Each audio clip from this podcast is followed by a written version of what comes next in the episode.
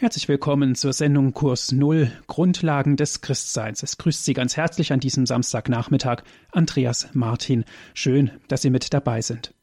Heute geht es in unserer Sendung Kurs Null um kirchliche Rituale. Wie soll ich mich verhalten, wenn ich eine Kirche betrete? Kennen Sie das, liebe Zuhörer? Sie kommen in einen Raum, viele Menschen sind schon da und haben Platz genommen, und plötzlich werde ich unsicher und weiß nicht, wie ich mich verhalten soll. Mir wird alles fremd. Vielleicht werde ich auch noch von jemand angeschaut, der meine Unsicherheit bemerkt, und ich bin erstmal Außenseiter. Ich glaube, diese Erfahrung hat jeder von uns schon mal gemacht. Ein Grund mehr, dies in unserer Kurs Null Sendung zu besprechen. Kirchliche Rituale. Wie soll ich mich verhalten, wenn ich eine Kirche betrete? So ist das Thema. Einen Fachmann haben wir hier in unsere Sendung eingeladen. Es ist ein Kleriker, das heißt, er ist ein geweihter Amtsträger, ein Diakon, einer, der sich mit der ganzen Materie gut auskennt. Es ist Herr Diakon Kiesig aus Brandenburg. Grüß Gott, Herr Diakon. Grüß Gott in die Runde. Für alle, die Herr Diakon Kiesig nicht kennen, ich darf ihn kurz vorstellen. Herr Diakon Kiesig ist seit 1981 Diakon. Er ist verheiratet und hat vier Söhne und kommt aus Brandenburg. Herr Diakon, steigen wir direkt in das Thema ein. Gibt es aus Ihrer Sicht viele Menschen, die sich unsicher verhalten, wenn sie eine Kirche betreten?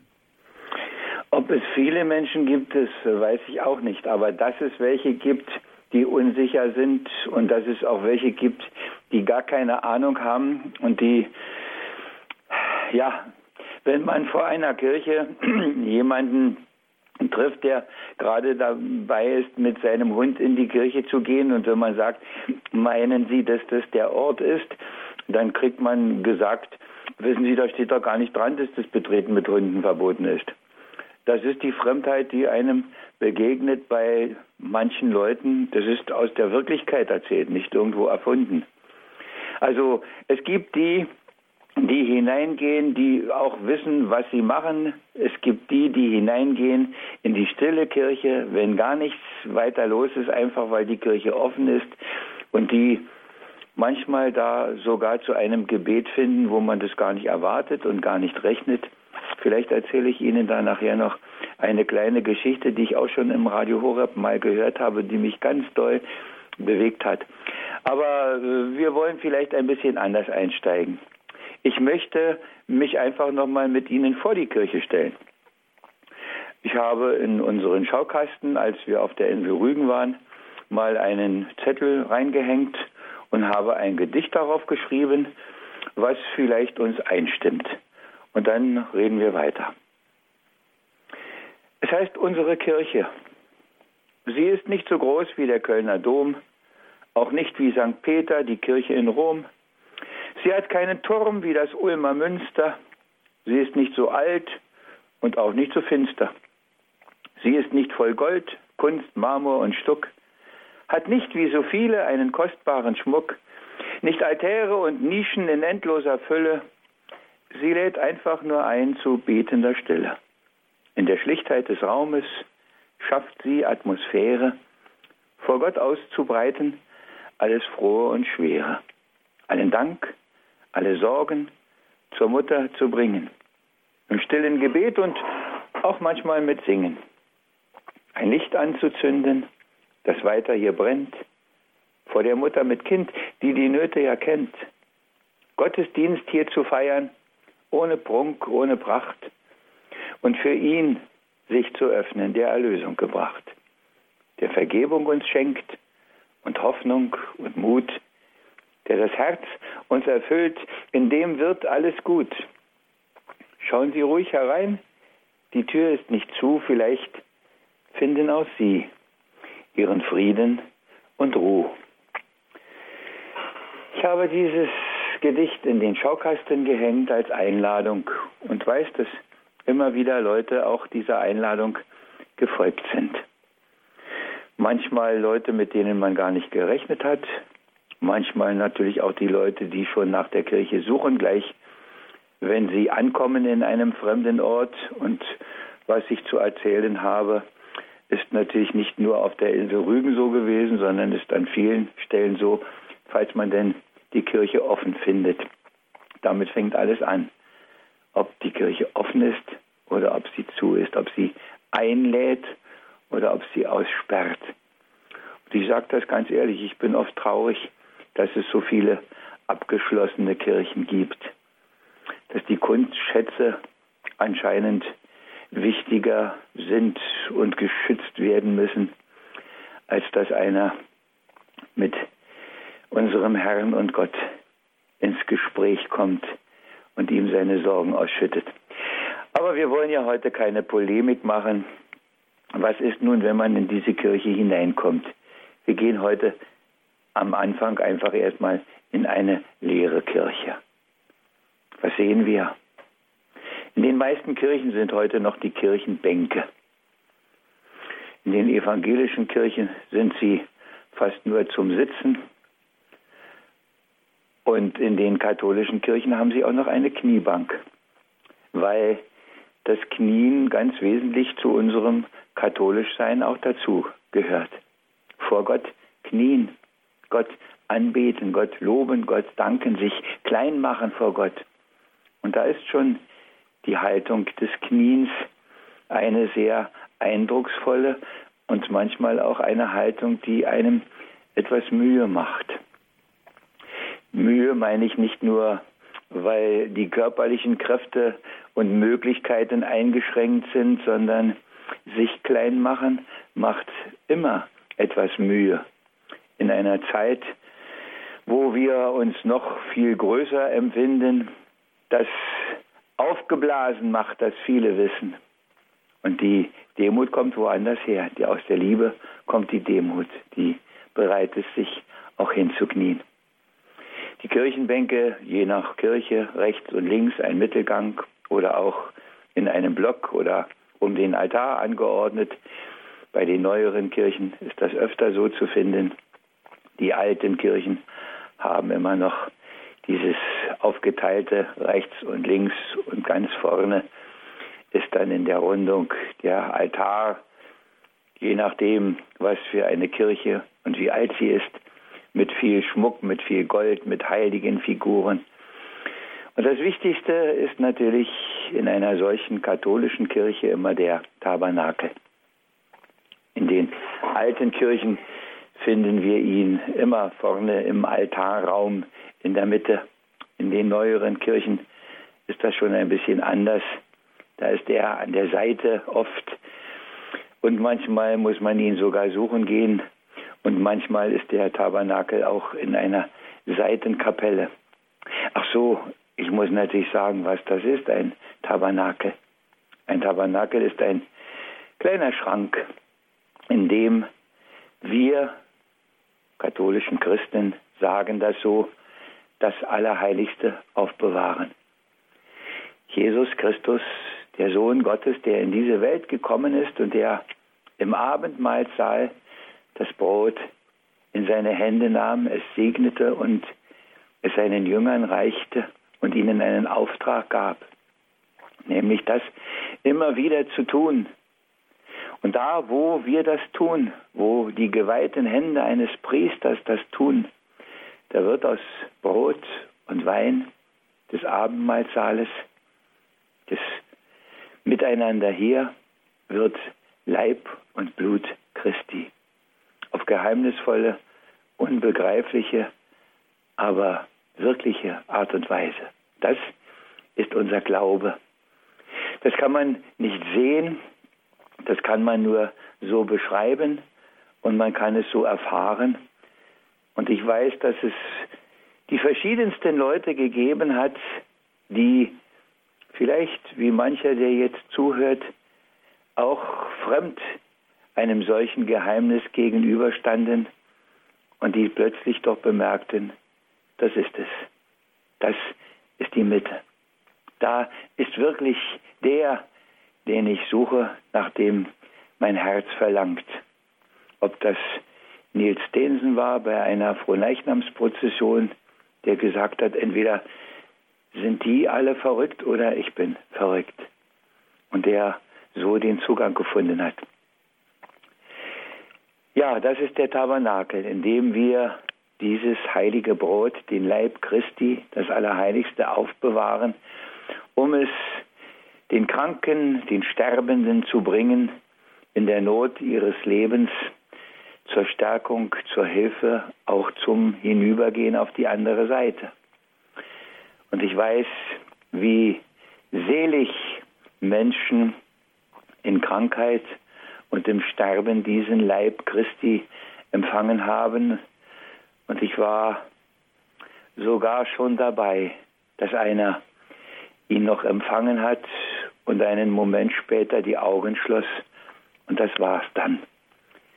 Wir heben in diesem Schränkchen diesen Herrn des Lebens auf, damit er zu jeder Tag- und Nachtzeit verfügbar ist.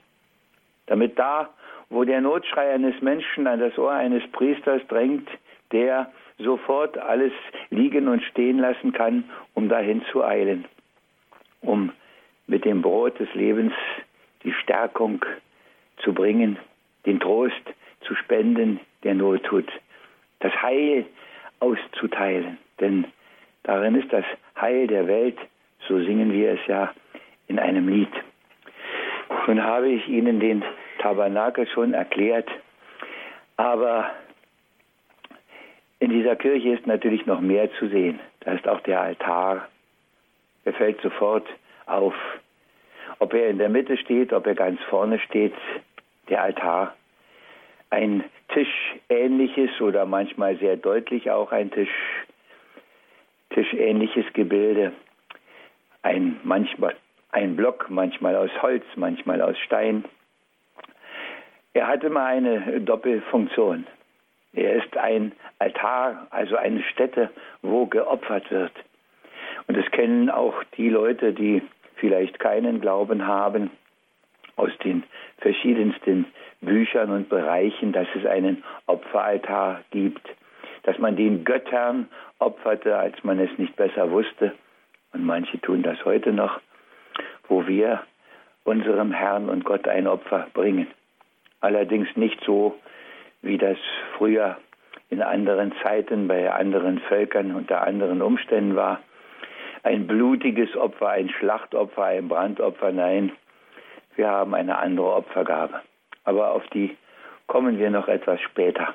Und dieser Altar als, als Opfertisch, aber auch als Tisch, um den wir uns versammeln, wo wir das Mahl halten, so wie ich es schon eben gesagt habe, im Abendmahlsaal, als der Herr mit den Seinen um diesen Tisch versammelt war, um ihnen das Brot des Lebens auszuteilen, um ihnen zu sagen, das ist mein Leib, der für euch hingegeben wird, zur Vergebung der Sünden, zu eurem Heil, zu eurer Rettung. So ist der Tisch auch als Tisch zu sehen und sichtbar. Und er ist noch ein drittes, was man nicht sehen kann, was man nur im Glauben annehmen kann. Er ist auch ein Zeichen für Christus, der selber das Opfer ist, der Altar und das Opfer, der sich hingibt an dieser Stelle dem Vater. So ist der Altar in besonderer Weise herausgehoben und er wird auch in besonderer Weise geweiht mit heiligen Zeichen, mit heiligem Öl. Und von daher ist das schon etwas ganz Besonderes, so ein Altar. Ich weiß, bei einer Veranstaltung stieg ein Reporter auf einen Seitenaltar in einer großen Kirche, um besser fotografieren zu können. Und ich sah den orthodoxen Priester, der ganz blass wurde weil das ihm so widerstrebte, dass einer auf den Altar steigt, auf Christus aufsteigt, um besser fotografieren zu können. Ob man solche Dinge vermitteln kann, ich weiß es nicht. Ich versuche es ein bisschen. Aber das ist der Altar. Christus, der sich hingibt dem Vater als Opfergabe, der der Opferaltar ist, auf dem es geschieht, der an diesem Tisch auch der Gastgeber ist, der sagt, nehmt und esst alle davon. Das ist der Altar. Dann sehen wir natürlich ein großes Kreuz. Dieses Kreuz, das eigentlich das Erkennungszeichen der Christen in aller Welt ist. Das Heilszeichen. Im Kreuz ist Heil, so beten wir. Im Kreuz ist Leben, im Kreuz ist Hoffnung. Und darum bezeichnen sich die Christen natürlich auch mit einem Kreuz. Es ist das deutlichste Zeichen, das wir überhaupt haben. Und wir katholischen und die orthodoxen Christen zeichnen das Kreuz auch selber über uns, wenn wir die Worte sagen, im Namen des Vaters, im Namen des Sohnes, im Namen des Heiligen Geistes. So mögen wir als Gesegnete und von ihm in Besitz genommene durch diese Welt gehen. Das Kreuz steht meistens im Altarraum, manchmal ganz groß, manchmal vielleicht sogar ein bisschen angstmachend in seiner Grauslichkeit, denn ein gekreuzigter, das ist schon kein Anblick, den man so eben mal aufnimmt, an dem man mal eben so für einen Moment hinschaut, sondern auf dieses Kreuz muss man sich schon immer wieder einlassen und man muss diesen Gekreuzigten anschauen und dann kommt der eine und der andere Gedanke, dann kommt manchmal auch ein Gebet, wenn man begreift, dass das ein anderer für mich aufgenommen hat, auf sich genommen hat, diesen grausamen Tod am Kreuz. Ich weiß, dass dieses Kreuz heute nicht so beliebt ist, dass man es lieber weghaben möchte und äh, an vielen Stellen haben wir es auch schon bunt und ich weiß nicht wie farbig geschmückt, um ihm die Scheußlichkeit des Anblicks zu nehmen. Und an vielen Stellen haben wir den alten Fisch, der auch das Erkennungszeichen, das Geheimzeichen der Christen ganz in den ersten Zeiten war, wieder als unser Erkennungszeichen angenommen. Aber das Kreuz bleibt schon da. Mit einem Kreuzgedicht möchte ich diese erste kleine Betrachtung für Sie abschließen. Das Kreuz. Sie haben es aus dem Kirchenraum genommen und irgendwo auf einer Empore abgestellt. Sie haben für das große nun ein hübsches kleines Kreuz bekommen, das Ihnen nicht die Lebensfreude so vergällt.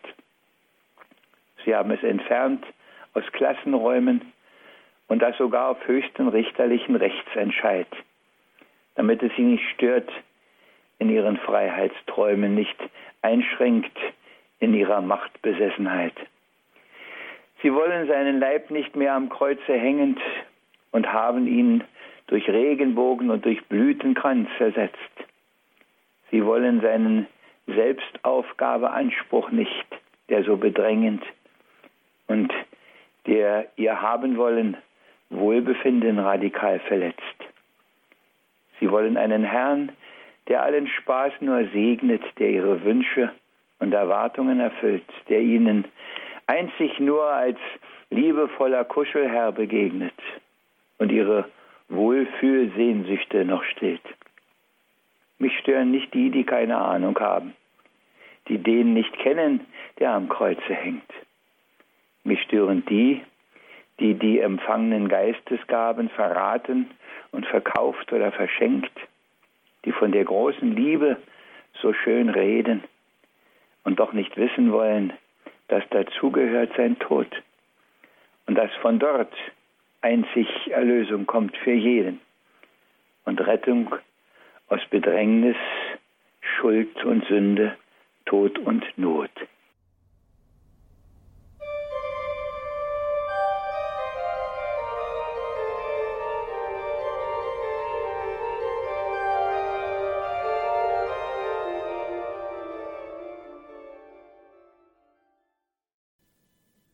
Kirchliche Rituale. Wie soll ich mich verhalten, wenn ich eine Kirche betrete, ist das heutige Thema hier in der Sendung Kurs Null bei Radio Horeb.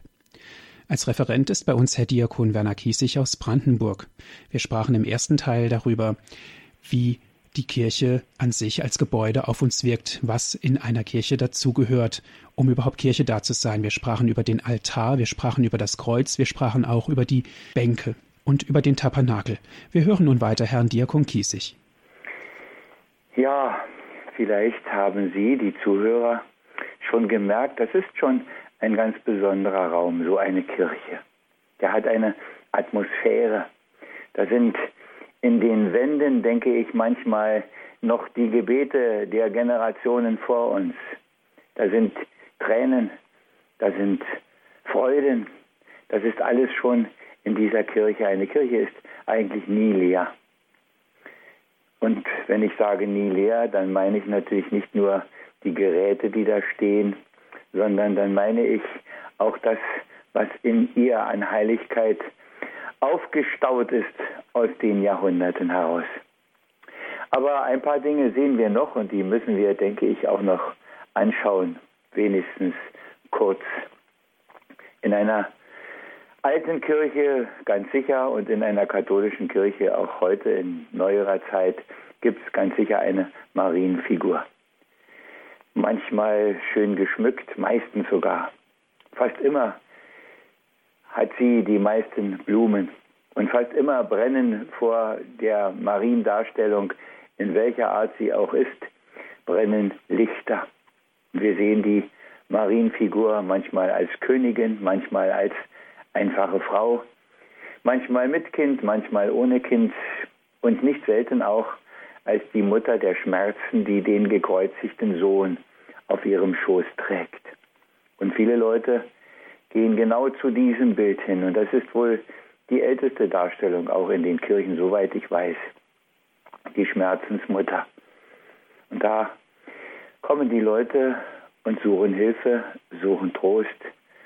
Und ich glaube, es gibt eine Unmenge solcher Gebete, die das aussprechen. Die Maria gehört zu uns, die Mutter des Herrn, die mittlerweile Erhöhte bei ihm, die schon in seiner Herrlichkeit lebt. Und da man ja die Liebe nicht auslöschen kann, auch wenn das heute viele sagen, wirkt sie natürlich vom Himmel aus weiter und nicht nur auf der Erde. Und das ist mit der Liebe bei uns auch so. Und bei der Liebe der Heiligen, die diese Welt, die Zeiten geprägt haben und von denen in den alten Kirchen auch viele immer zu finden sind. Die Aposteldarstellungen, aber auch andere Heilige. Der heilige Florian, der Patron der Feuerwehrleute, der heilige Sebastian und wie sie alle heißen. Heiligen Figuren finden wir da. Und dann ist natürlich in einer Kirche doch fast immer und in früheren Zeiten ganz sicher eine große Orgel zu finden, die die Musik in diese Kirche hineinbringt, die das Lob Gottes singt aus, ich weiß nicht wie viel Tausenden von Pfeifen manchmal, je nach Größe der Orgel. Und ich erfreue mich jedes Mal, wenn ich sie höre und dann denke ich doch etwas mit einem Lächeln, wenn doch aus allen Pfeifen, die ich kenne, immer so viel Schönes und so viel Gutes und solche herrliche Musik herauskäme. Was wäre das für ein Segen? Die Orgel, die Königin der Instrumente, wie man sie nennt. So, jetzt haben wir in die Runde geschaut. Ich denke, das Wesentliche haben wir gesehen. Und jetzt wollen wir uns anderem zuwenden und wir wollen das im Gespräch tun. Ach nein, ich habe noch was vergessen. Natürlich sehen wir auch die Kerzen, die kleinen Lichter bei der Mutter Gottes, aber die Kerzen auf dem Altar oder wohin man sie auch immer stellt, die ja eine ganz besondere Funktion haben. Kerzen sind Licht, Kerzen sind Wärme, aber Kerzen sind noch ein viel tieferes Zeichen und deshalb sind sie auch da. Aber das sage ich mit einem kleinen Gedicht und dann haben Sie es etwas leichter. Und vielleicht kommt es damit noch schöner zum Ausdruck. Es ist weit verbreitet, das Kerze anzünden und dazu sitzen im Lichterschein. Wie es aussieht, kann man da Ruhe finden im Schummerstündchen, beim Gläschen Wein. Das ist etwas Schönes, ganz ohne Frage. Und zweifelhaft tut es der Seele gut. Doch die Kerze ist Zeichen. Ich weiß, was ich sage. Und das, was wir sehen, nur äußere Glut. Die Kerze, die brennt, verzehrt sich dabei, verwandelt ihr Dasein in Wärme und Licht. Das geschieht in der Stille ganz ohne Geschrei. Man sieht dabei zu und merkt es doch nicht. So wie eine Kerze sollen wir leben. Anderen werden zu Wärme, zum Licht. Bis in die tiefste Tiefe uns geben, auch wenn wir wissen, wir schaffen es nicht. Der über uns weiß das. Seine Lichter sind wir. So kürzt er den Docht, schneidet runter den Rand und er löscht nicht das Glimmen, nicht bei dir, nicht bei mir. Nein, er hält uns seine Lichter in sicherer Hand. Nun gibt es auch Kerzen, ganz herrlich geschmückt mit Symbolen und Zeichen und Ornamenten. Es ist eine Freude, wenn man sie erblickt, doch bleiben sie häufig nur Fisimatente, denn wo sie nicht brennen, ist ihr Dasein verfehlt, weil das Wesen der Kerze doch leuchten und brennen. Das ist, was die Kerzen einzig beseelt, ansonsten wir ihren Sinn nur verkennen. Herr, hilf uns zu leuchten, immer heller und mehr, dass so unseren Sinn wir auch leben, den Menschen zum Segen und dir steht zur Ehr. Unser Leben verschenkend hingeben. Vielen Dank, Herr Diakon, für Ihre Ausführungen. Und Sie haben uns den Raum, die Kirche erklärt. Sie haben uns Eindrücke vermittelt. Es gibt mit Sicherheit auch noch viel, viel mehr dazu zu sagen, wenn ich nur an die heiligen Figuren und an die Bilder denke und auch mal an das Gold und auch an das Silber, was uns da ins Auge strahlt. Herr Diakon, es fällt mir immer wieder auf, wenn ich in einer Stadt bin, das Treiben, gerade samstags. Leute kommen aus den Kaufhäusern mit vielen Taschen bepackt und es ist Hektik überall und viele Kirchen stehen ja auch in der Stadt offen und sie stürzen dann da rein und wenn ich dann diese Tür aufmache, dann erwartet mich erstmal die kühle Luft, dieser spezielle Geruch in der Kirche und auch diese Stille. Warum ist das so? Warum gehen die Leute, wenn sie im völligen Stress sind, einkaufen und so weiter, warum betreten sie dann ausgerechnet die Kirche? Äh, wenn das wahr ist, was wir glauben, dass wir von Gott gekommen sind und auf ihn hin geschaffen. Und wie es der heilige Augustinus mal sagt, und unruhig ist unser Herz, bis es ruht in Gott, dann gibt es eine Sehnsucht nach dem, was er zu bieten hat. Und dass man das in einer Kirche immer wieder noch findet, das ist das, was mich selber auch immer wieder beeindruckt, dass Leute das spüren. Und dass Leute auch noch die Sensibilität haben, die vielleicht gar nicht äh, so christlich irgendwo sind, aber dass man spürt, in dieser Kirche finde ich was, was da draußen nicht ist, was man nirgendwo anders findet und nur in der Kirche findet. Auch nicht, wenn man betet in der stillen Kammer. Das hat nur die Kirche. Und ich denke, es hat etwas damit zu tun, dass es eben dieser in besonderer Weise geheiligte Raum ist, in dem in besonderer Weise auch Gott wohnt, sein Segen zu finden ist. Ob das in einer Kirche mit Tabernakel ist oder ob das in einer Kirche ohne Tabernakel ist, also in einer evangelischen Kirche, wo es ja den Tabernakel nicht gibt. Aber ich weiß auch, und ich sage das auch so, dass ich glaube, auch noch viele Leute diesen Unterschied auch noch merken ob da im Tabernakel der Heiland wohnt oder ob er da nicht wohnt, ob das nur noch ein Kirchenbau ist, einer von vielen, oder ob da die Mitte noch erhalten geblieben ist. Ich möchte niemandem wehtun, aber ich sage das ganz ehrlich, bei mir ist das so und ich merke das auch bei anderen Leuten, dass sie das noch spüren. Da ist was weil er etwas da hineingetan hat. Und, was ich vorhin schon gesagt habe, weil die Kirche ja nie leer ist. Auch die leere Kirche ist nicht leer, weil in ihr noch all das schwebt, was unsere Vorfahren da hineingebetet und hineingetragen haben. An Sorgen, an Nöten, an Kummer, an Leid, an Freude, an Dank, ich weiß nicht was. Und das bleibt in dieser Kirche. Der Geruch ist wahrscheinlich mehr der von den Menschen, die da sind, es sei denn, in der katholischen Kirche ist noch etwas auch von dem Weihrauch erhalten und von den brennenden Kerzen. Aber ich denke, dass, das ist das, was die Leute da hineinzieht und anzieht, dass sie da hineingehen und dass sie sagen, da möchte ich ein bisschen einen Augenblick verweilen. Sind das Menschen, die auf der Suche vielleicht nach einem Gottesdienst sind? Oder sind das Menschen, die vielleicht ja nur mal Ruhe haben möchten und über das eine oder andere nachdenken? Ich glaube, das sind beide. Es gibt die, die einfach merken, mit, mit diesem Lärm im Alltag, da gehe ich kaputt. Die merken und wissen, man muss auch Auszeiten haben, man muss auch Zeiten der Stille haben. Aber es sind natürlich auch die, die nach einem Gottesdienst suchen, die, die sagen, ich, ich muss auch das feiern, was meinen Glauben ausmacht. Aber das sind, glaube ich, mehr die, wie sagt man heute so modern, mehr die Insider.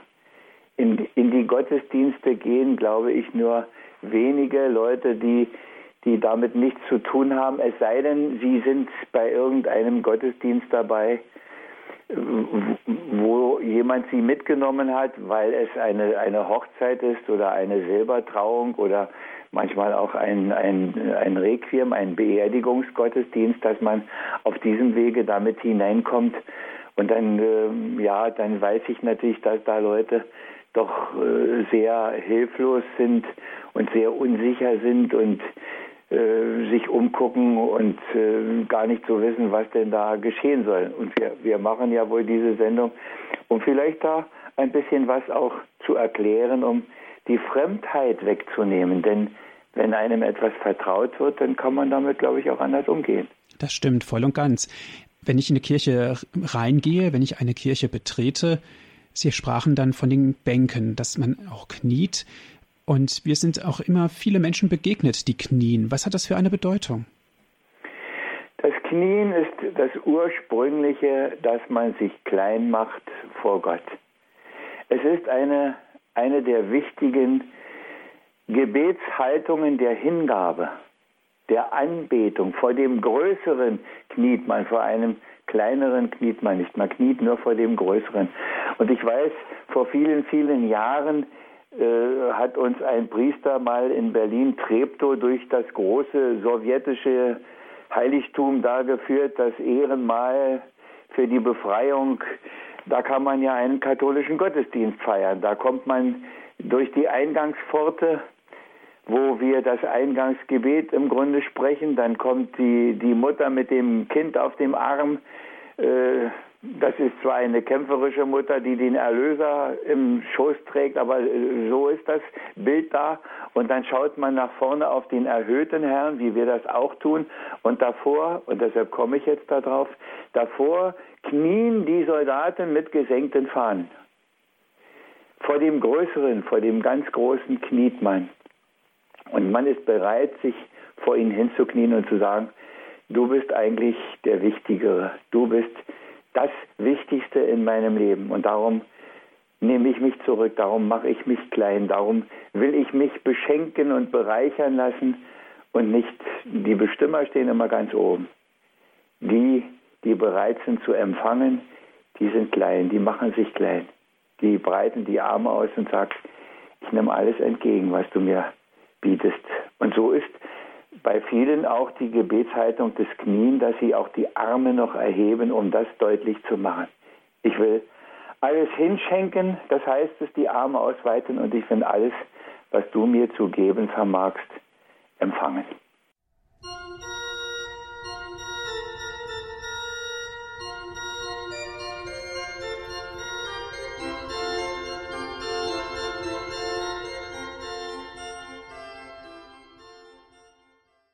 Sie haben eingeschaltet in der Sendung Kurs Null Grundlagen des Christseins. Wir sprechen heute über christliche und kirchliche Rituale und wie ich mich verhalten soll, wenn ich eine Kirche betrete. Wir hören dazu Herrn Diakon Kiesig aus Brandenburg, er ist uns zugeschaltet. Herr Diakon, wenn ich eine Kirche betrete, begegnen mir rechts und links oft Behältnisse, wo Wasser drin ist. Viele Menschen tauchen dort dann ihre Hand ein und bekreuzigen sich. Was hat das für eine Bedeutung? Das hat die Bedeutung, dass sich die, die in die Kirche gehen und die da die Finger eintauchen und sich bekreuzigen, als Getaufte fühlen. Denn das Wasser ist eins der heiligen Zeichen, das eine wesentliche Rolle spielt in unserem christlichen Leben. Damit fängt unser Christsein eigentlich an. dass wir getauft werden. Und das wissen oft ja auch die Nichtchristen, dass das was mit Wasser zu tun hat. Bei manchen wird man ganz eingetaucht bei seiner Taufe sogar ins Wasser. Aber in unseren Breiten hier ist das äh, bei den katholischen und evangelischen Christen im Allgemeinen nur so, dass das Wasser über die Stirn gegossen wird, ob bei Kindern oder auch bei Erwachsenentaufen. Das Wasser, das Wasser des Lebens, das Wasser des Heiles aus der Quelle, dieses Wasser sollen wir leben. Das ist unser Christsein. Und Jesus sagt, ich bin das lebendige Wasser. Ich bin die Quelle, aus dem ihr schöpfen könnt und dürft und müsst, wenn ihr leben wollt. Und wenn die Gläubigen, die nun kommen, ihre Finger dort eintauchen, dann, ja, das sage ich jetzt ganz vorsichtig, sollten sie das eigentlich immer denken. Aber manchmal denke ich, dass sie das nicht denken, weil ja auch die Gewohnheit eine so große Rolle spielt. Man tut so viele Dinge gewohnheitsmäßig und dann denkt man irgendwann gar nicht mehr darüber nach. Und manchmal wäre es mein Anliegen, dass das, was wir so gewohnheitsmäßig tun, auch ein bisschen mehr verinnerlicht würde. Ich weiß, dass ein alter Priester vor vielen Jahren mal gesagt hat zu uns, ich glaube, da war ich schon am Anfang meiner Diakonenzeit, da hat er gesagt, meine Herren, bemühen Sie sich, wenn Sie eine Kniebeuge machen, immer dabei auch den Namen Jesus zu denken oder zu sprechen. Und ich habe gemerkt, ich sage das von mir, dass man auf einmal eine Kniebeuge doch viel bewusster macht. Da macht man das nicht mehr einfach so. Und so ist das mit dem sich erinnern an die eigene Taufe und dem Weihwasserbecken ganz genauso. Wenn man dabei denken würde, ich bin getauft, dann glaube ich, dann wird manches anders.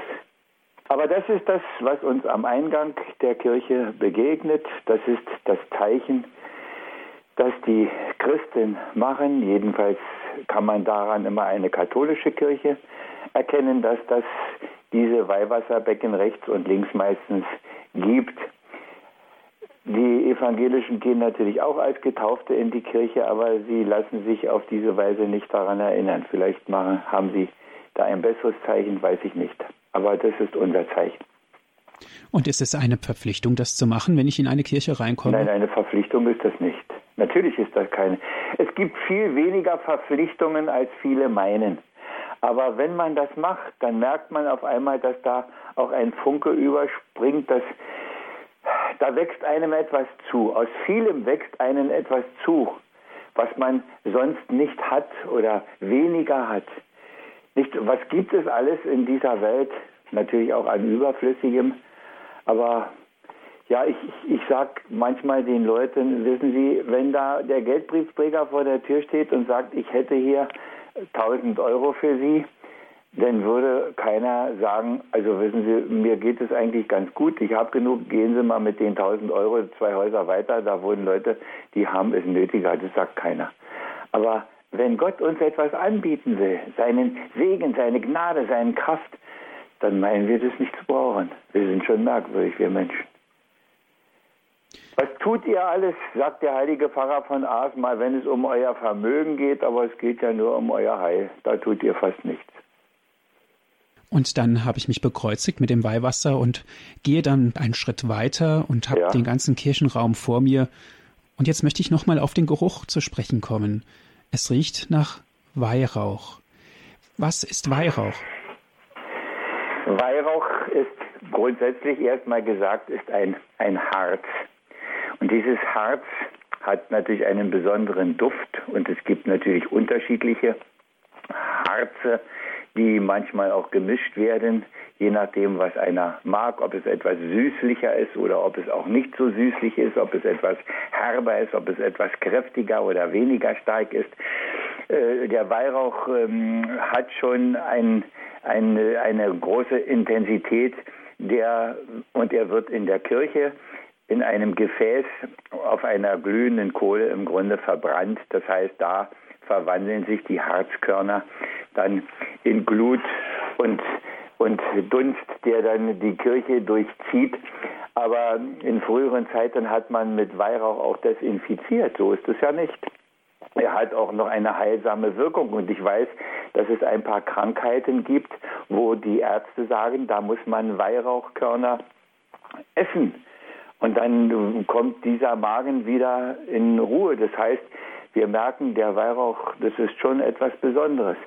Aber wir nehmen ihn natürlich hauptsächlich zur Ehre Gottes. So wie der Weihrauch nach oben steigt und wie der wunderbar riecht, so mögen die Gebete, die hier gesprochen werden beim Gottesdienst von den Leuten, nach oben steigen vor den himmlischen Altar, wie wir das nennen, auf zu Gott. Natürlich ist das nur ein Bild, denn der Weihrauch kommt nicht in irgendwelche Höhen. Aber Sie merken, wir brauchen die Bildersprache, wir brauchen viele Zeichen, wir brauchen vieles, was die Sinne anspricht. Und deshalb möchte ich das hier als Aufhänger nehmen. Ich habe Ihnen ein Gedicht, ein Gedicht dazu mitgebracht, denn es geht um alle unsere Sinne beim Gottesdienst, den wir feiern. Da muss alles angesprochen sein, weil der ganze Mensch gefordert ist. Augen haben wir zum Sehen und Ohren sind zum Hören. Beine, Füße sind zum Gehen, Riechen kann den Sinn betören. Etwas Köstliches zu schmecken, dazu dient uns unser Mund. Mit dem Tastsinn was entdecken hat auch seinen guten Grund. Nur mit diesen Sinnen allen ist der Mensch komplett perfekt. Wird das Leben ihm gefallen, bleibt er wach und aufgeweckt. Sollt er daran Mangel leiden, spricht man von Behinderung. Kommt auch manchmal zum Beneiden. Und das gilt für alt und jung. Also braucht der Mensch auch Zeichen, die ihn lehren das Verstehen, die in vielerlei Bereichen Unsichtbares lassen sehen, die die Fülle unseres Lebens tief ins Herz ihm schreiben ein, wenn auch manchmal ganz vergebens solch Bemühen scheint zu sein. Wer nicht will etwas begreifen, wird es auch begreifen nicht. Auf bestimmtes sich versteifen hindert der Erkenntnis Licht. Gibt es nicht der Farbenfülle auch, wenn viele sie nicht sehen? Steckt in mancher schönen Hülle nicht ganz anderes Geschehen? Gibt es nicht köstlich leckere Speisen, auch wenn mancher sie nicht schmeckt? Kann man dem den Duft beweisen, der nicht riechend ihn entdeckt?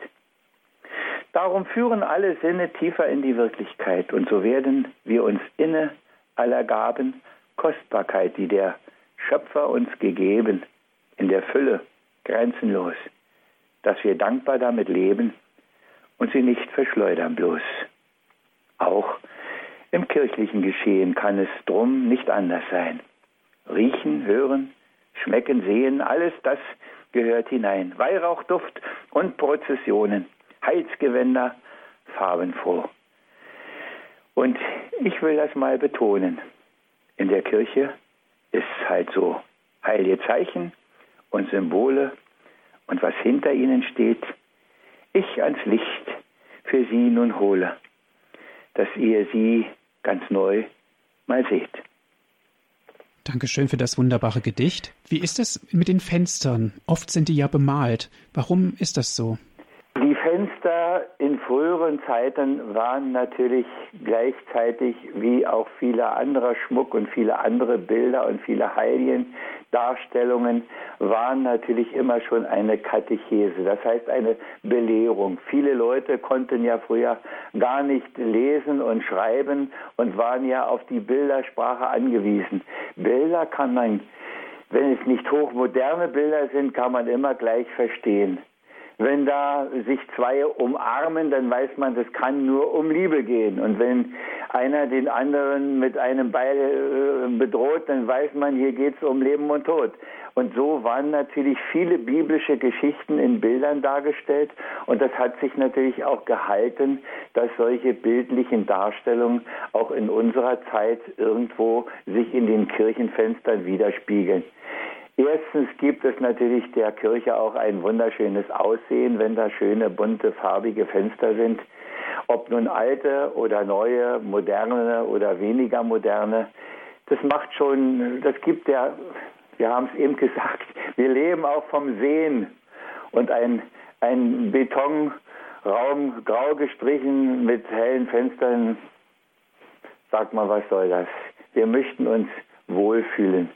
Und jeder hat in seiner Wohnung Bilder hängen, jeder hat in seiner Wohnung Teppiche, jeder hat viele, viele Dinge, die alle nicht nötig sind, die alle nicht eine Funktion im engeren Sinne haben und die doch das Leben erst schön und angenehm und wohlig warm machen, die das Herz wärmen. Und dazu gehören ganz sicher dann auch in besonderer Weise die Fenster. Mhm. Und darf ich denn auch mal rumlaufen? Darf ich mir das auch mal genau anschauen? Oder ist das eher schlecht, wenn ich dann in die Kirche komme? Äh, ich würde unterscheiden wollen, wozu ich in die Kirche komme. Es gibt die, die einfach erst einmal sehen wollen, was ist denn das überhaupt mit dieser Kirche.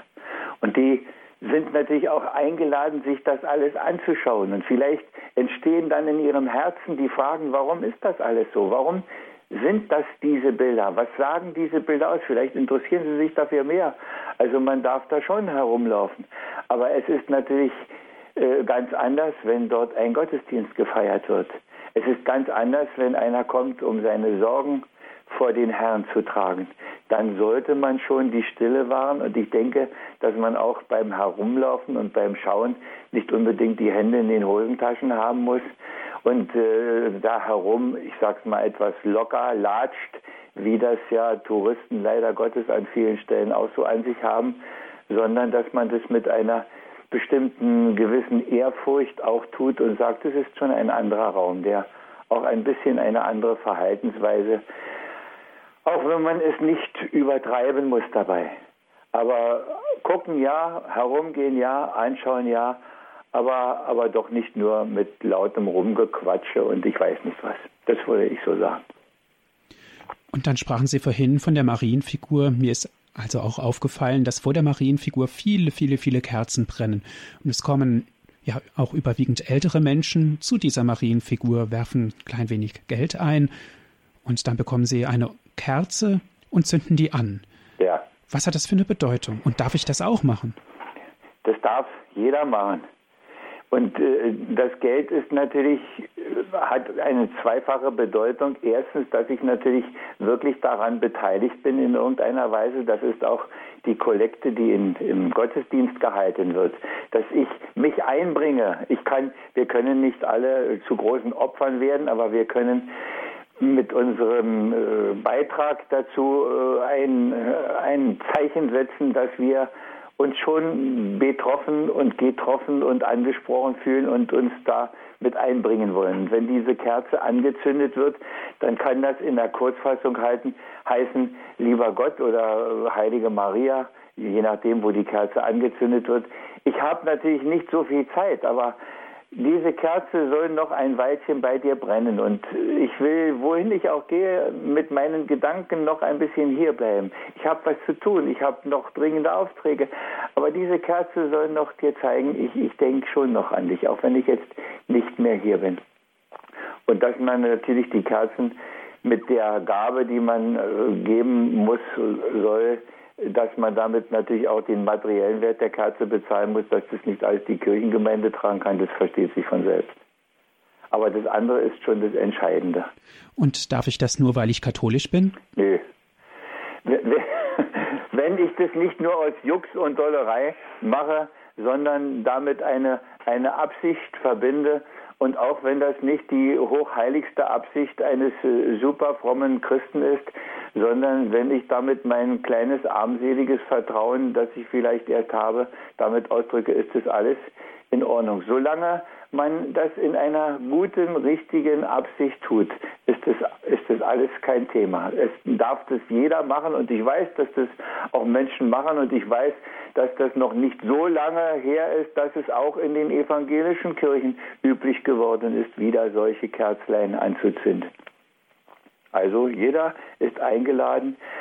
Und ich denke, dass manchem da etwas zuwächst, womit er gar nicht gerechnet hatte. Liebe Hörer, unsere Zeit geht nun leider wieder dem Ende zu.